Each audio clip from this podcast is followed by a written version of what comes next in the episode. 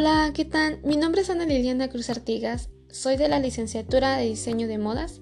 El tema que vamos a estar hablando el día de hoy es sobre la fragilidad humana. Como primer punto, la experiencia de la fragilidad humana. Voy a dar un, poco de contexto de qué es la fragilidad. Eh, es la capacidad de romperse o quebrarse con facilidad. Esta facultad puede ser física o simbólica pero ambos casos alude a la posibilidad de que un elemento se fracture cambiando su estado actual. La fragilidad humana se comprende como la condición de finitud propia de la persona.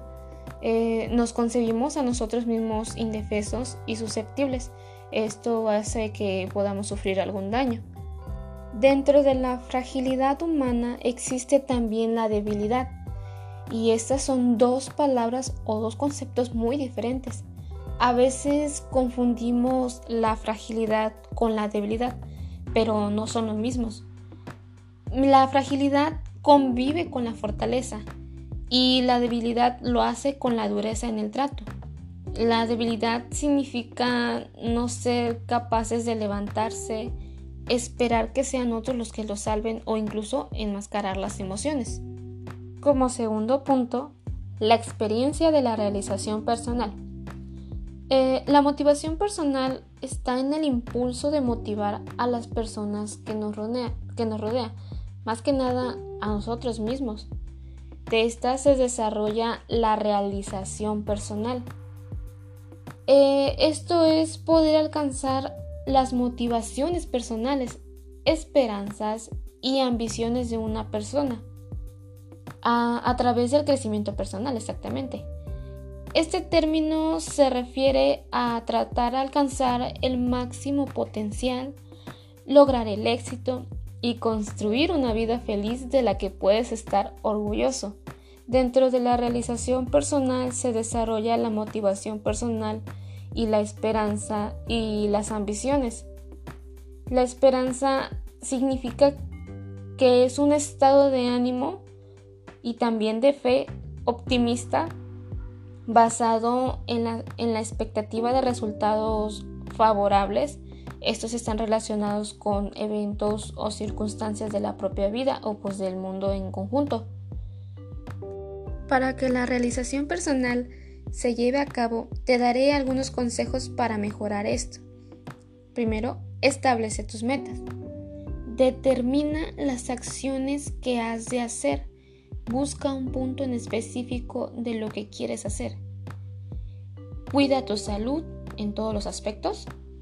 Busca todo lo que requieras para lograr tus metas. Acepta la, derrota y el error de un, modo distinto. Siguiendo estos pasos podrás ver que habrás logrado, la realización personal. Ahora, ¿qué es importante para potenciar la realización personal? Vivir nuestra propia vida sin pensar en qué dirán los demás. Lo importante es que te sientas bien contigo mismo.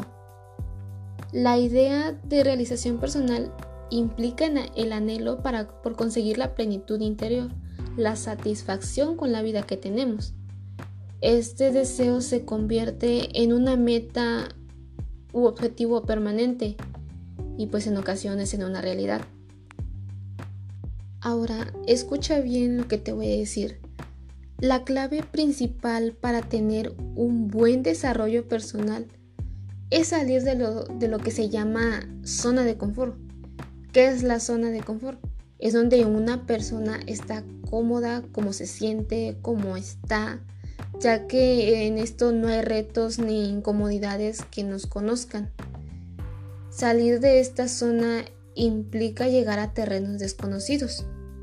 Así es que hay que vivir nuestra propia vida sin pensar de lo que nos dirán, establecer nuestras propias metas y pues siempre estar preparado para encontrarnos con obstáculos en el camino, ya que siempre van a haber y pues este estar siempre fuertes para poder este enfrentarlos. Espero que te haya gustado este audio nos vemos hasta la próxima.